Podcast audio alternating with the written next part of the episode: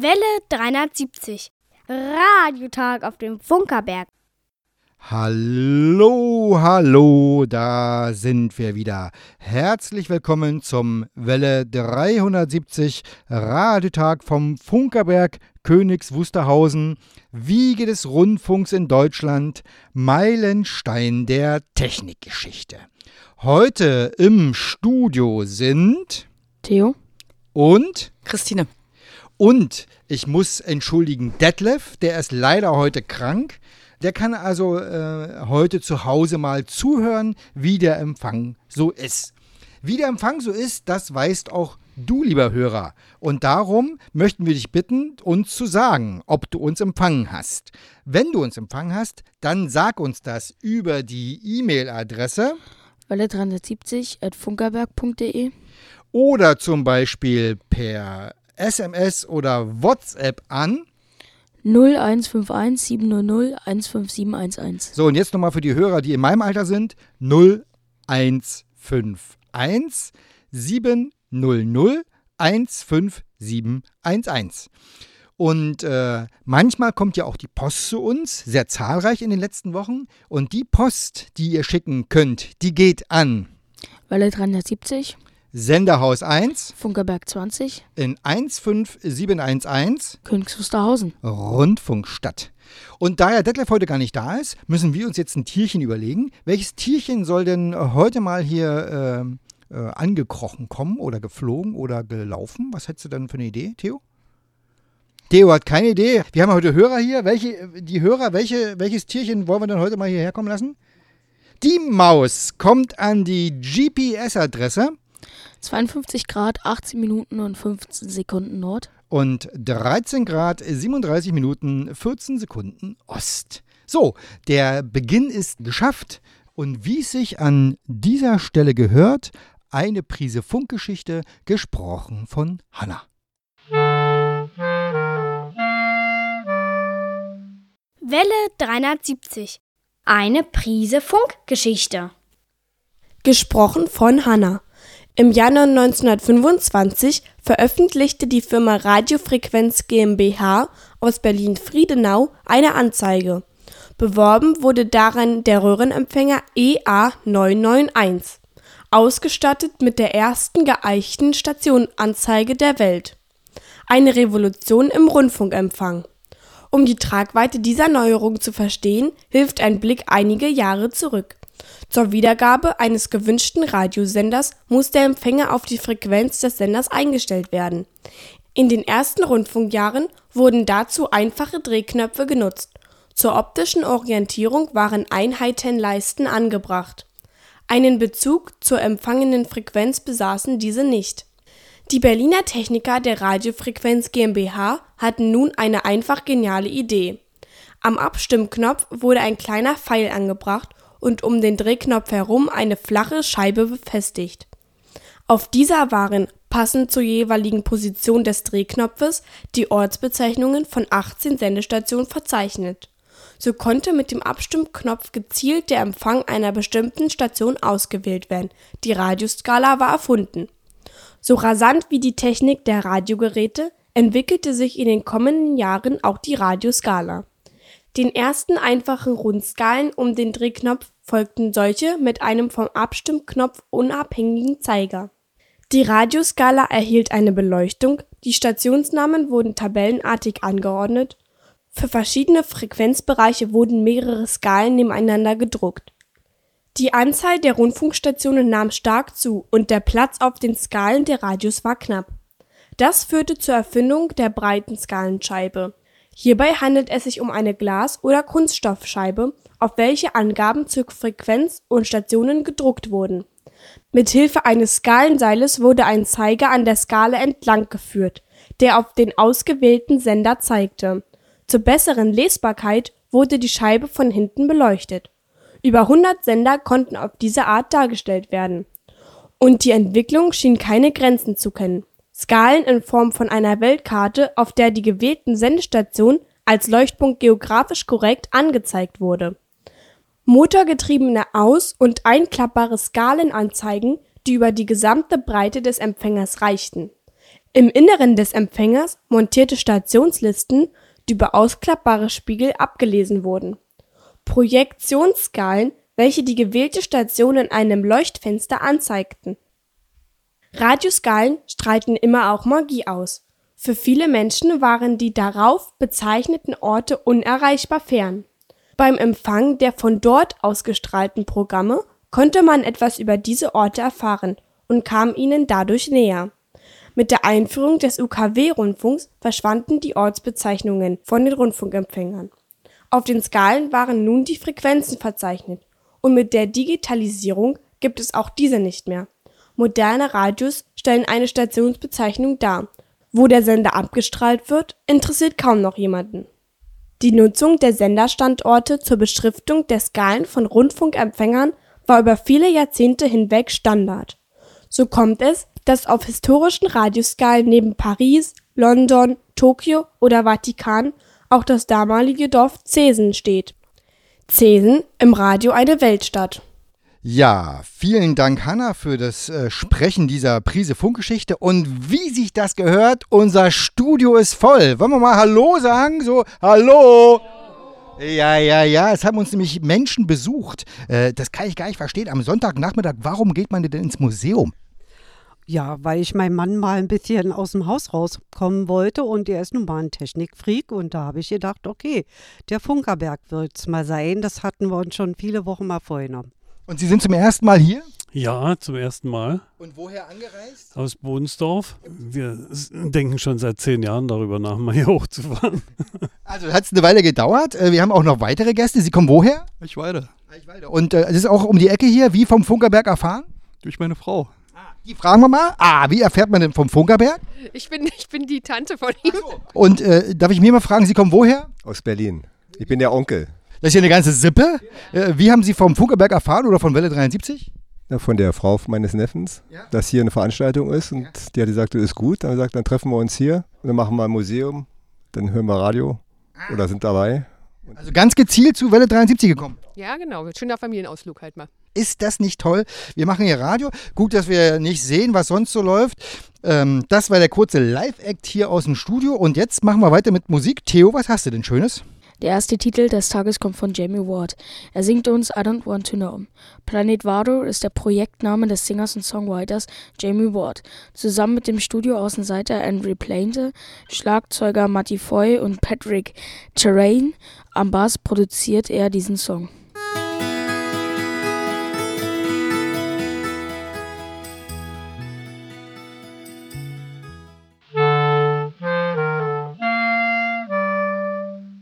Welle 370. Radiotag auf dem Funkerberg. Und wir sind hier mitten im Museum, also im Sender- und Funktechnikmuseum, um es mal korrekt zu formulieren. Und äh, unser Studio ist die Geschäftsstelle des Fördervereins. Der Förderverein ist die Einrichtung, äh, die sich in den letzten, muss man sagen, 15 Jahren etwa darum maßgeblich gekümmert hat, äh, dass das äh, Museum am Laufen gehalten wird. Das Museum selber oder das Haus gehört der Stadt Königs Wusterhausen.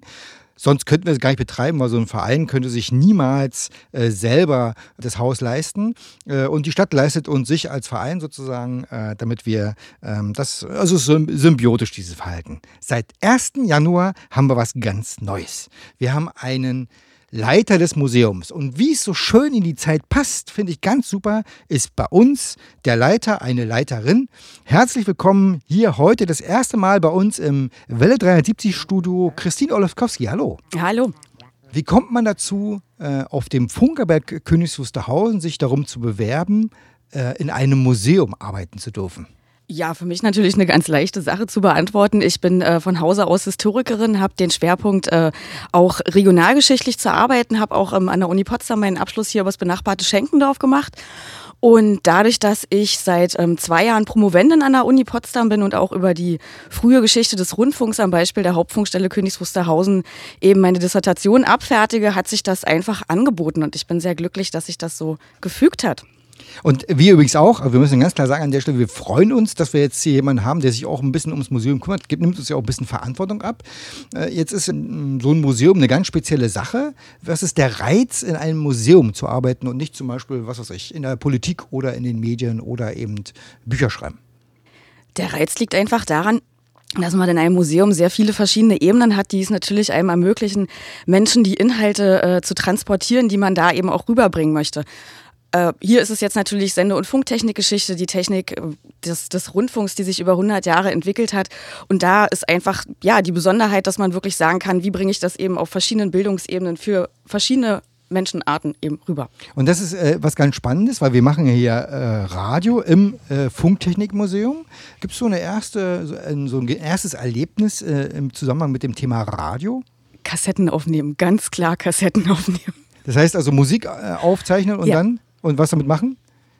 sich ärgern, dass der Verkehrsfunk zwischendrin ist und dann natürlich verschenken, rauskriegen, was mögen andere Menschen, was hören die, einfach dann ja Tapes zusammenstellen, wie man so schön gesagt hat früher und dann kleine Geschenke basteln. Das war so die erste, ja, der erste große Kontakt mit dem Thema Radio, der mir so in Erinnerung geblieben ist. Also das ist ganz spannend, dass ganz viele Menschen haben tatsächlich äh, in unserem Alter zumindest noch so eine erste Radioerfahrung. Wenn wir hier mal die äh, jungen Besucher, die ganz jung sind, äh, angucken, dann haben die wahrscheinlich weniger äh, mit dem Radio, mit dem Thema Radio zu tun sich mit der Geschichte zu beschäftigen, ist ja eine spannende Sache. Was ist der Reiz sozusagen eigentlich der Geschichtsforschung und was möchtest du als nächstes hier über den Funkerberg entdecken? Das Spannende an der Geschichtsforschung ist einfach natürlich historisch tradierte Inhalte wieder aufzuarbeiten, sie vielleicht mit einem neuen Aspekt zu versehen. Da, denn es gibt ja immer wieder Sachen, die sich äh, neu, naja, neu verquicken lassen, die man neu aufzeigen kann, die man neu verarbeiten kann. Und auf dem Funkerberg, was ich als nächstes entdecken möchte, da möchte ich mich jetzt gar nicht festlegen, weil ich glaube, da gibt es einfach in diesen 100 Jahren, die hier passiert sind, so viele Sachen, gerade auch aus der Anfangszeit, die sich vielleicht noch rekonstruieren lassen, was wir noch gar nicht wissen, wo man einfach noch mal näher drauf eingehen kann. Dann frage ich hier noch andersrum, was ist denn das letzte Spannende, was du zum Funkerberg entdeckt hast? Oh, die Frage kommt übrigens unvorbereitet, ja, äh, will ich dazu sagen? Ja, Moment, wo ist mein Skript? Nein, also tatsächlich das, ähm, was mir gar nicht bewusst war, ist, als die Anfänge hier auch waren, den Rundfunk wieder aufzubauen, tatsächlich ähm, nach dem Zweiten Weltkrieg noch in der SPZ, dass äh, sogar auch die Dolmetscher als Schwerarbeiter eingestuft worden sind, weil die ja wirklich zu jeder Tages- und Nachtzeit äh, auch zum Dienst gerufen worden sind, damit man eben zwischen den deutschen und den sowjetischen Technikern wirklich diesen reibungslosen Ablauf hinbekommt, um eben hier wieder reibungslos direkt im Jahr 1945 senden zu können. Das war für mich tatsächlich ein ja, eine Sache, mit der ich nicht gerechnet hätte und von daher die, die jüngste Entdeckung sozusagen. Und äh, das heißt, die haben dann auch äh, wahrscheinlich Sonderrationen im Essen, Trinken bekommen? Genau, oder? die sind direkt mit diesen Lebensmittelkarten ähm, eingetaktet worden und es gab auch wirklich eine Direktive äh, quasi aus der ganz obersten Ebene, die äh, weder vom Land noch vom sowjetischen Kommandanten noch vom Bürgermeister hätten geändert werden dürfen. Also das ist richtig manifestiert und so auch in den Archiven tatsächlich hinterlegt. Und was wir in diesem Jahr vorhaben, darüber reden wir noch gleich und wie das so aus der Sicht äh, des Museums zu betrachten ist. Äh, Theo, äh, wir haben jetzt hier eine schöne Musik. Äh, was hast du uns denn da äh, jetzt äh, Schönes mitgebracht? Derek Clark singt nur I am there. Übersetzt heißt es nur so viel wie Ich bin da. Band ab.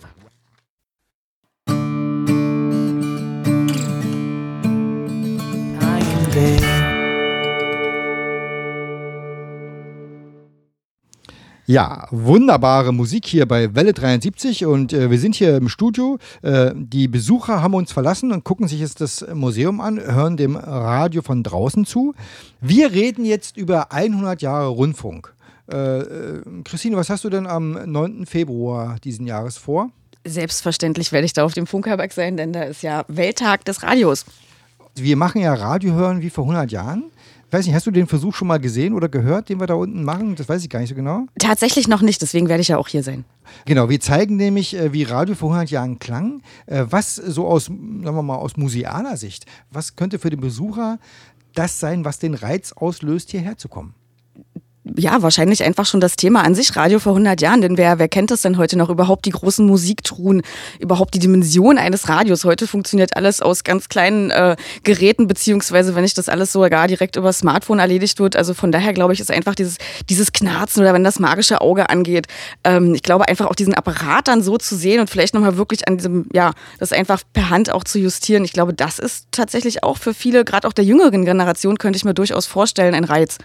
Also das ist ja das Spannende. Wir waren gestern ja äh, sozusagen auf der Grünen Woche und haben eine Dame vom RBB gesehen, die einen großen Bleistift in einer ja. überdimensionalen äh, Kassette sozusagen bewegte. Wie kriegen wir denn die Jugend eigentlich zu, zu, zu so einer Veranstaltung äh, Radio hören wie vor 100 Jahren? Wie kriegen wir denn da die Jugendlichen hierher? Vielleicht indem man sagt, man macht einen, einen retrospektiven Blick einfach. Also dass man im Prinzip nicht sagt, wie hat sich vom großen Radiogerät heute äh, bis heute entwickelt, sondern einfach zurückgucken, dass man das Kleine immer größer aufbaut. Jetzt ist äh, Theo mal gefragt. Theo, was könnte dich denn reizen, wenn wir sagen, Radio hören wie vor 100 Jahren? Äh, was würde dich denn reizen, hierher zu kommen? Einfach generell die Technik mal anzugucken, wie es früher war, weil es ja früher deutlich anders war, weil da alles quasi einzeln mit dem Mikrofon aufgenommen wurde und das einfach mal generell zu sehen diese technische Aspekt sozusagen ist ja was, was wir feststellen, was zunehmend weniger interessant ist. Also das ist, glaube ich, genau der Reiz. Diese Spannung herzustellen zwischen dem heute immer verfügbaren Smartphone, ja, es ist ja, ja. immer da, äh, äh, und dem, dass es damals eben nicht immer alles da war. Hm. So, jetzt haben wir ja noch mehr, 100 Jahre Veranstaltungen. Wenn du so über den Plan guckst, was ist denn, was wäre denn das, wo du sagst, da freue ich mich jetzt aber total drauf? Da gibt es natürlich sehr viele verschiedene Sachen. Zum einen bin ich sehr gespannt auf das äh, Projekt Stratosphärenflug, aber auch genauso 75 Jahre wieder in Betriebnahme Sender 21, weil die Geschichte finde ich natürlich gerade als Historiker unfassbar spannend, überhaupt die Inbetriebnahme und dass man jetzt sagen kann, okay, 75 Jahre ist er da, natürlich schön denkmalgeschützt. Also was jetzt so der Lieblingspunkt ist äh, im ganzen Aktionsjahr, Jubeljahr, 100 Jahre Rundfunk, da möchte ich mich jetzt gar nicht so festlegen, weil die Veranstaltungen sind einfach alle so unterschiedlich, dass man da, glaube ich, gar nicht so sagen kann, dass, also Highlights sind es ja eigentlich alle. Das Deswegen sind sie auch, glaube ich, jeden Monat gesetzt worden. Wir haben jetzt hier einen Flyer, wo das draufsteht. Wir haben eine Webseite, wo das draufsteht. Äh, so als Museum ist es ja wirklich äh, wichtig, dafür zu sorgen, dass die Leute auch davon erfahren. Hast du noch eine coole Idee, wie, wo wir das noch äh, transportieren müssten? Dieses Thema 100 Jahre Radio feiern wir hier auf dem Funkerberg? Wenn ich jetzt nicht KW wäre wahrscheinlich durch Mundpropaganda oder eben auch durchs Internet dann müssen wir zuerst mal sagen, lieber Hörer, ja, wenn du es jetzt gehört hast, wir feiern dieses Jahr 100 Jahre Rundfunk, dann das Erste, was deine heutige Aufgabe dann noch im Nachgang zu dieser Sendung ist, erzähle deinem Nachbarn, deinem Freund, deiner Freundin, deiner Partnerin, deiner Oma, deiner Tochter, deinen Enkeln, erzähle mindestens einem davon, in Königs Wusterhausen wird 100 Jahre Rundfunk gefeiert. Das ist, meine, das ist meine gute Ansatz. Das beauftragen wir quasi den Hörer mal damit. Gibt eine schöne Kette. Radio. Im 21. Jahrhundert, überall sind alle Medien da. Aber was könnte, was ist das Thema Radio? Was macht das Thema Radio immer noch interessant? dass es einfach natürlich äh, mit Pioniergeist und Träumen verknüpft ist, weil ähm, damals, wenn die Pioniere nicht diesen, diese Fantasien gehabt hätten, was man alles umsetzen kann, glaube ich, wäre es auch niemals so weit bedungen mit dem Rundfunk. Das ist tatsächlich das, warum ich es immer noch so schön finde und auch immer noch ein Kofferradio mit mir durch die Gegend trage, wenn ich mal auf Reisen bin. Ja, weil Smartphone ist ja. Ach, also mein richtiges Gerät, so ein Kofferradio, so mit, äh, wo man so einen Sender einstellt mit einem Knopf. Ja, genau. Ach, spannend. So The Theo, hast du denn sowas auch noch? Äh, meine Eltern bzw. Mutter hat einen RC86. Was ist denn eine RC86? Äh, ein mobiles Radio. Macht man Batterien hinten rein und dann kann man quasi einstellen, was für einen Sender man haben will. Der wird dann gesendet. Der wird empfangen, äh, um es genau. korrekt zu sagen, genau. Wann hast du das Ding das letzte Mal benutzt? Äh, heute Nacht. Aha. Aber äh, unerlaubt. Also Papa, falls du zuhören solltest, äh, ja, ich. Gut, du brauchst dich hier nicht outen, alles gut. Nee, ich darf es aber eigentlich gar nicht, aber ich habe dann heute Nacht ein bisschen gehört. Aha, was hast du denn gehört? Ähm, Inforadio. Das ist, finde ich, ganz spannend beim Schlafen. Inforadio? Da kann ich gut einschlafen, keine Ahnung wieso. Gut, also Inforadio scheint ja irgendwie so äh, schläfrig zu wirken. Äh, wir wollen aber nicht schläfrig wirken, sondern wir wollen ja Musik machen. Äh, darum ist äh, Theo jetzt nochmal ran mit einer Musik. Theo, was haben wir denn noch? Till the End of the Road singt uns nun Martin Stirrup. Martin Stirrup schreibt seine Songs auf Reisen oder am Flughafen. Martin Stirrup wohnt in London. Er hat schon über 300 Songs geschrieben und sowie 19 Alben produziert.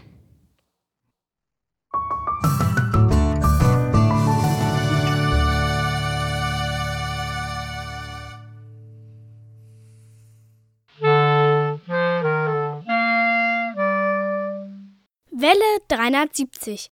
Radiotag auf dem Funkerberg. Ja, und äh, wir sind hier mittendrin noch im Gespräch im Museum, hier bei Welle 73. Und wir haben äh, festgestellt, dass es, also wir, es gibt so viel zu sagen über 100 Jahre Rundfunk. Was für mich das Faszinierende immer wieder ist, dass wenn ich überlege, in welcher Zeit die Techniker damals hier in diesem Haus die erste Radiosendung durchgeführt haben, mit welchen technischen Mitteln sie das alles so gemacht haben. Also das ist, das ist, finde ich, völlig faszinierend. Ähm, würde dir was einfallen, wenn du sagst, okay, vor dieser Leistung der Leute, die, die was sie so gemacht haben, hast du echt Ehrfurcht?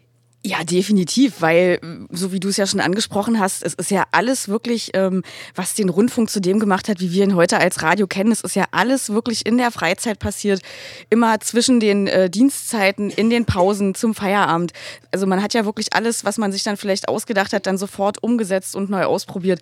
Und das ist wirklich eine Sache, ja, was ich ja vorhin schon kurz habe anklingen lassen, dieser, dieser Enthusiasmus. Wahrscheinlich wäre der nicht gewesen, wer weiß, wie lange sich das dann noch hinausgezögert hätte, bis der Rundfunk auf deutschem Boden eben auch so weit gewesen wäre, dass er wirklich für den Hörer da gewesen wäre. Mhm. Das ist wirklich immer wieder eine spannende Zeit. Äh, Da erzählen wir übrigens in unseren Prisen Funkgeschichten ja auch mal drüber und in der nächsten oder vielleicht in der übernächsten Sendung werden wir da etwas ganz anderes präsentieren. Mal nicht das gesprochene Wort von Hanna. Lieber Hörer, wenn du das schon weißt, worum es jetzt äh, in dieser vagen Andeutung von mir geht, schreib uns eine E-Mail.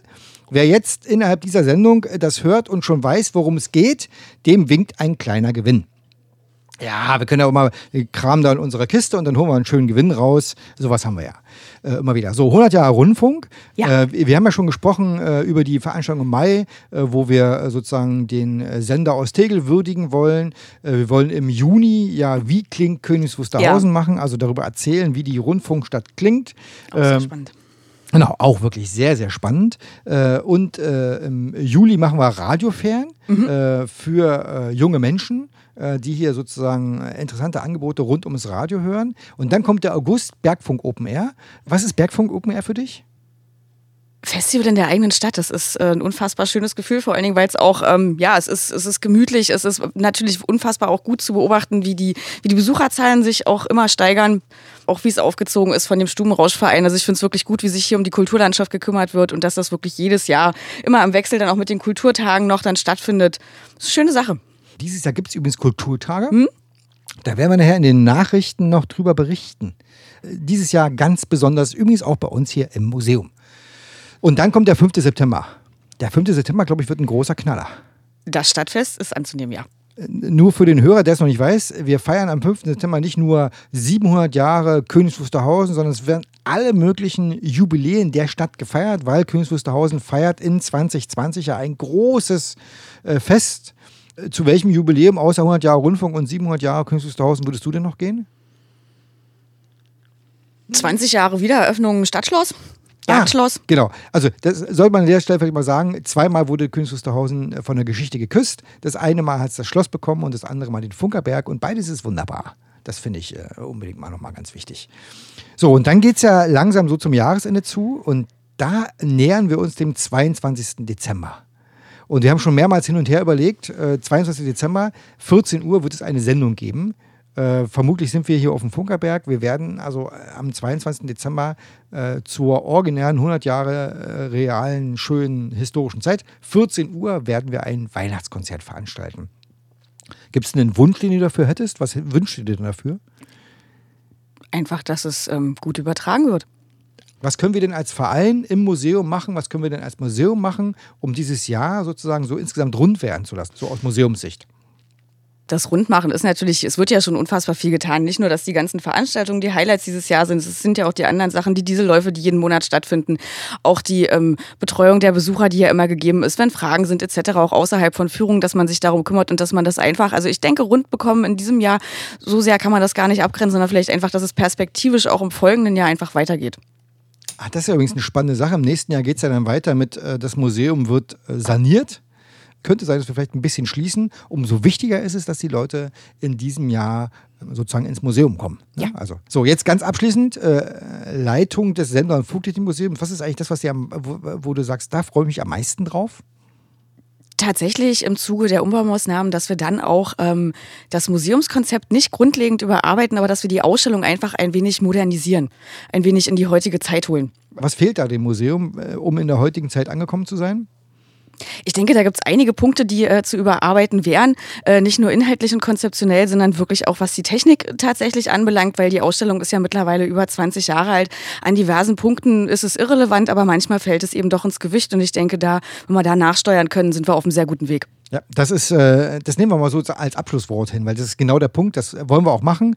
So, liebe Hörer, wir haben über das Museum und über 100 Jahre Rundfunk gesprochen, über ganz, ein ganz besonderes Jahr. Das 100 Jahre Rundfunk wird uns dieses Jahr nicht äh, loslassen. Vielen Dank an äh, Christine Olofkowski für, dieses, äh, für diese Plauderei am Nachmittag. Gern, danke. So, und jetzt müssen wir mal gucken. Theos Mikrofon hat nicht äh, funktioniert. Ihr müsst mal beide jetzt schnell das Mikrofon äh, wechseln, weil Theo sagt uns jetzt nämlich die nächste Musik an. Jetzt hören wir die Agrains. Die Band singt uns nun Grove Green.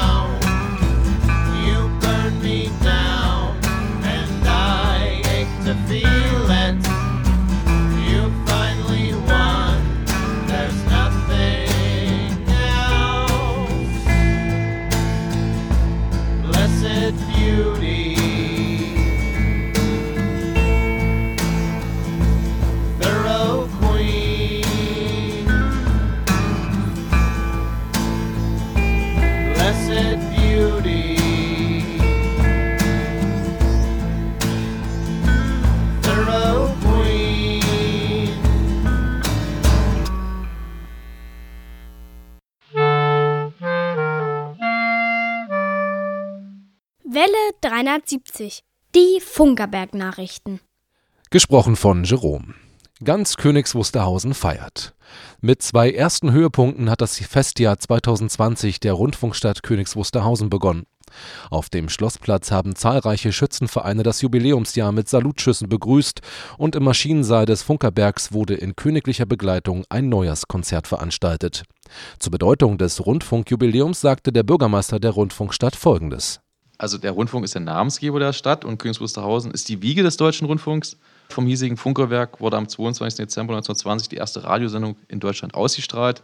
Und mit diesem Pionierstück ist das Senderhaus 1 für immer mit der Rundfunkgeschichte verbunden und Königs Wusterhausen kommt eine Rolle von Weltrang zu. In jedem Monat wird es im Jahr 2020 eine ganz besondere Veranstaltung auf dem Funkerberg geben. Ein großes Fest für die ganze Stadt wird am 5. September gefeiert. Dann begeht Königs Wusterhausen seinen 700. Geburtstag. Der Jahresabschluss findet wieder hier auf dem Funkerberg statt. Am 22. Dezember wird zur historischen Uhrzeit 2 Uhr nachmittags wieder ein Weihnachtskonzert vom Funkerberg gesendet. Und ganz anders als vor 100 Jahren ist das Zuhören am Rundfunkempfänger diesmal erlaubt und sogar ausdrücklich erwünscht. Radio hören wie vor 100 Jahren. Nach vielen Wochen und Monaten Vorbereitung ist es am 9. Februar soweit. Die Berliner Radiofreunde präsentieren mit zahlreichen Empfängern 100 Jahre Rundfunkgeschichte. Und das Beste ist, alle funktionieren. Hören Sie den Sound eines Trichterlautsprechers, den warmen Klang des Röhrenradios und spüren Sie den Druck der Kopfhörer am Detektorenempfänger. Und wer einmal einen Kristalldetektor einstellen will, ist an diesem Tag herzlich willkommen. Ein weiteres Highlight wird an diesem Tag erstmalig präsentiert, ein Lichtbogensender der Technologie von 1920. Besucher werden hören können, wie der Rundfunk vor 100 Jahren klang. Mithilfe eines von Vereinsmitgliedern gebauten Modells wird die Funktion eines Lichtbogensenders erläutert und anschließend praktisch vorgeführt. Die Sprachmodulation erfolgt stilecht mit Sprechkapsel eines Telefons. Am Sonntag, den 9. Februar, ist es soweit. Radio hören wie vor 100 Jahren auf dem Funkerberg der Rundfunkstadt Königs Wusterhausen. Kulturtage und Bergfunk. In weniger als 200 Tagen ist es soweit. Dann erlebt die Rundfunkstadt sieben Tage Kultur und der Funkerberg bebt. In diesem Jahr finden vor dem Bergfunk Open Air die Kulturtage statt. In guter Tradition wird es für die Gäste zahlreiche erlebenswerte Veranstaltungen geben. Ob Elektrobums für Musikliebhaber, Familientag auch mit Oma und Opa oder literarische Hochkultur, auch in diesem Jahr ist für jeden Geschmack etwas dabei. Und vielleicht wird in diesem Jahr das Funktechnikmuseum auch einmal nachts geöffnet. Und nach den Kulturtagen folgt gleich der nächste Höhepunkt, zwei Tage Bergfunk Open Air. Ganz exklusiv an dieser Stelle die erste Band des Jahrgangs 2020. Mr. Me wird mit seinen einfühlsamen Liedern die Besucher erfreuen. Karten für das gesamte Festival gibt es zum Preis von 35 Euro unter bergfunk-openair.de. Und wer dem Bergfunk Open Air seine besondere Zuneigung erweisen will, der kann auch ein Herzenssache-Ticket für 50 Euro erwerben. Zum Schluss bleibt nur eine Frage. Kommen Inge und Heinz? Das Wetter im Studio sind es 24 Grad. Vielen Dank, äh, Jerome, für das äh, Live-Sprechen der Nachrichten. Ich bin immer wieder fasziniert, wie du das hier so ablieferst. Ja, ich auch. Ja, also. Ich, äh, einen Rat habe ich noch an dich. Ja, habe ich wieder was falsch geschrieben da? Naja, du kannst nur wieder mal so ein Komma verwenden. Das wäre, Komma? das wäre schon ganz angenehm. Mhm, ja. Aber trotzdem, vielen Dank für die Nachrichten, Rainer. Ja, das hast du wirklich äh, schön gemacht. Hm. Gerne. Wir, wir, wir schwelgen jetzt so ein bisschen noch in den Nachrichtentexten, während Theo uns die nächste Musik ansagt. Inge und Heinz singen ja eigentlich Brutalschlager. Nun singen sie uns aber Döner for One. Viel Spaß beim Zuhören.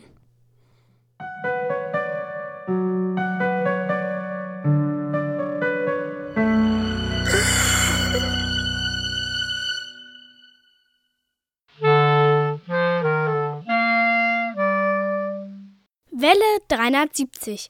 Die Hörerecke. Hier ist Detlef mit der Hörerecken-Ausgabe im Januar 2020. Ich grüße euch alle, liebe Radiofreunde, und wünsche einen guten Start ins neue Radiojahr. Für die lieben Feiertags- und Neujahrsgrüße möchten wir uns bedanken und gleichzeitig die Grüße erwidern. Zu unserer Sondersendung am 16. November 2019 sind zahlreiche Rückmeldungen zum Erhalt der QSL-Karte eingetroffen. Auch einige goldene QSL-Karten wurden mit Rückmeldungen zum Erhalt bestätigt. Die an Georg Günther in Eisenach adressierte QSL-Karte ist mit dem Vermerk Empfänger ist unter angegebener Anschrift nicht zu ermitteln zurückgekommen. Unsere weihnachtliche Sondersendung am 22. Dezember 2019 auf Kurzwelle 5935 kHz haben mit einem Empfangsbericht Carsten Lausch, Fritz Walter Adam, Erwin Bartel, Eckhard Röscher und Patrick Robig bestätigt. Paul Gager hörte am 14. Dezember auf Kurzwelle 60-50 kHz am frühen Morgen eine Sendung für die EXA bei HCJB Quito direkt aus Südamerika und am 22. Dezember die Sondersendung aus Nauen auf 5935 kHz. Jürgen Hannemann hörte am 14. Dezember bei Radio HCJB Deutschland über Satellit Astra den Beitrag vom Funkerberg Museum und am 22. Dezember die Weihnachtskonzertsendung. Von Johann Ruff wurde auf Kurzwelle 5920 kHz bei Radio HCJB ein Museumsbeitrag gehört, sowie am 22. Dezember das Weihnachtskonzert auf Kurzwelle 5935 kHz verfolgt. Ralf Urbanschik war am 15. Dezember im Internet aktiv beim Empfang der Radiotag Live-Sendung. Am 22. Dezember war sein Empfänger auf 5935 kHz zum Abhören der Weihnachtssendung eingestellt. Auf der Kurzwelle 7365 kHz bei Radio HCJB hörte Detlef Jörg am 14.12. einen Sendebeitrag aus der Rundfunkstadt. Peter Falk hat auf Kurzwelle 60-70 kHz am 26. Dezember innerhalb der Sendung von Radio Klein Paris einen Welle 370 Beitrag gehört. Einige Hörerfreunde haben mitgeteilt, dass die Ankündigung der Sondersendung am 22. Dezember 14 Uhr MEZ auf Kurzwelle 9535 kHz um 12 Uhr MEZ auf Kurzwelle 60-70 kHz gehört wurde. Auf einen Empfangsbericht zur Sendung auf 60-70 kHz wurde verzichtet. Zahlreiche Empfangsberichte für unsere Sendungen im Dezember 2019 sind per E-Mail eingetroffen. Diese Zuschriften werden in der nächsten Hörerecke beantwortet. Die Hörerecke ist an dieser Stelle abgearbeitet. Für die erhaltenen Empfangsberichte und Zuschriften möchte ich mich bedanken. Auf weitere Hörerpost freue ich mich immer wieder sehr. Weiterhin guten Empfang auf unseren Verbreitungswegen wünscht euch euer Hörerpostbearbeiter Detlef. Welle 370. Die Funkerberg-Termine. Am 24. Januar um 15 Uhr, Welle 370 bei Alex Berlin. Das ist unsere UKW-Verbreitungsschiene. Da kann man Welle 370 in Stereo hören. Am 26. Januar um 11 Uhr auf 6070 Kilohertz. Da senden wir das erste Mal ja auf Kurzwelle sozusagen über Channel 292. Am 26. Januar ist die Dieselvorführung. Das ist derselbe Tag. Da kann man vormittags erstmal schön Welle 370 hören. Äh, dann geht man ins Museum. Das geht, macht 13 Uhr auf und um 14 Uhr gibt es die erste Dieselvorführung. Am 2. Februar auf Welle 370 mit, mit 100.000 Watt. Yes, genau. Welle 370 sendet mit 100.000 Watt. Vielen Dank an dieser Stelle an die Media Broadcast, die uns dieses Jahr äh, diese Aussendung zu 100 Jahre Rundfunk möglich macht. Äh, immer am ersten Sonntag im Monat. Äh, vor der Radio-DRC-Sendung äh, sind wir mit Welle 73 im Programm auf äh, Kurzwelle zu hören. Am 9. Februar Radio hören wie von 100 Jahren. Das ist unsere Radio hören wie vor 100 Jahren Veranstaltung. Äh, da haben wir ja schon heute ausführlich drüber gesprochen. Also ich stelle schon fest, es wird ein spannender Januar, Rest Februar Anfang. Da wird richtig was los sein. So, und wie es sich gehört an dieser Stelle, kommen wir jetzt zu den Geburtstagskindern des Monats Januar. Im Januar haben Geburtstag Bärbel, Frank, Jörg, Britta, Jakob, Klaus, Kai, Siegfried, Tom, Ina, Mila, Efi, Sabine, Stefan und auch im Januar haben Geburtstag Greta Thunberg. Die junge Dame hat für die Welt was gemacht, äh, was äh, nicht äh, wenig genug zu würdigen ist, nämlich sie hat der Welt ein Thema gegeben, worum man sich kümmern sollte. Außerdem haben Geburtstag Michael Schumacher. Wir wünschen an dieser Stelle alles, alles Gute. Ich hoffe sehr, dass es ihm besser geht. Buzz Aldrin. Oder Bass wahrscheinlich, ne? Äh, genau, der zweite Mensch auf der Welt. Äh, und da sind wir nämlich schon gleich bei unserem Thema, was denn gleich kommt. Der zweite Mensch auf der Welt? Äh, äh, Entschuldigung, der zweite Mensch auf dem Mond. So, und äh, für die alle, für die ganzen Geburtstagskinder im Januar spielen wir unsere grandiose Happy Birthday Musik. It's your birthday, yes it is, it's your birthday, yes it is, it's your birthday, so happy birthday to you, yes you. It's your birthday, yes it is, it's your birthday, yes it is, it's your birthday, so happy birthday to you, yes to you.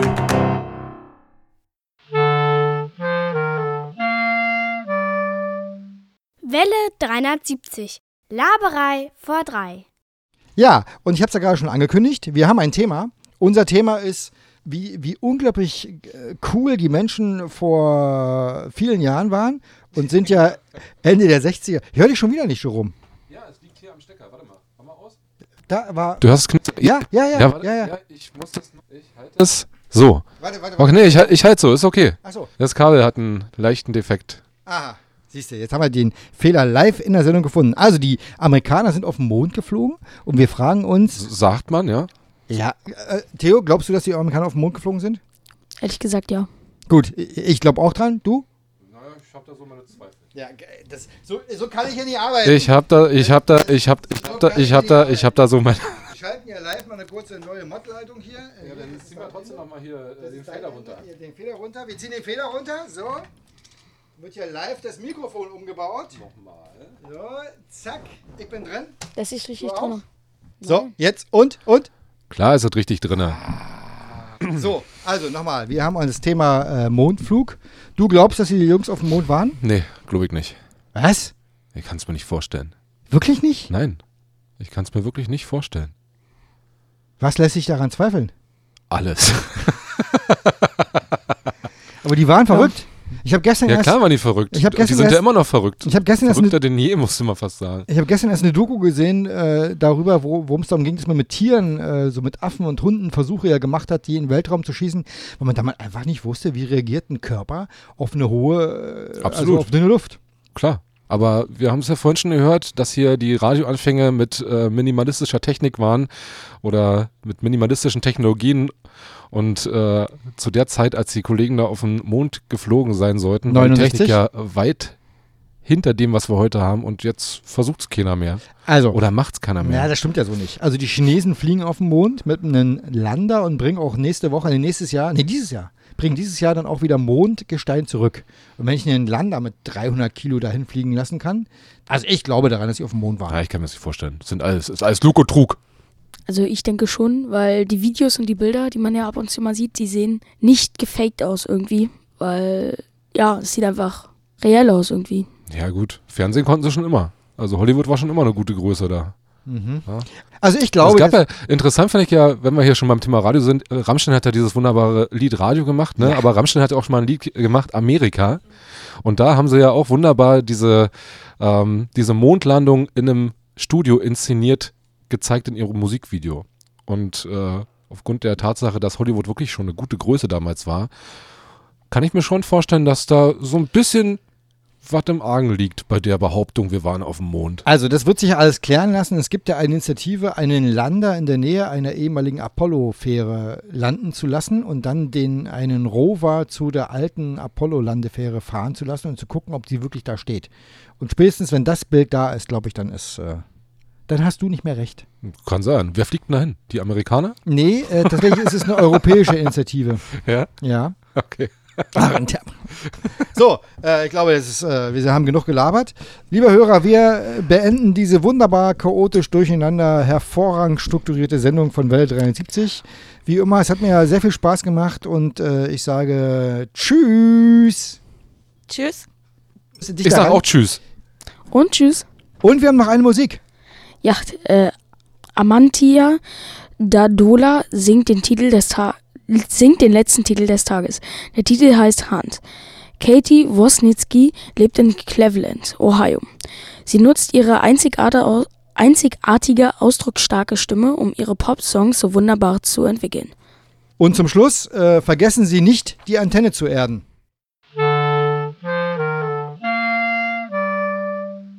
Welle 370. Radiotag auf dem Funkerberg.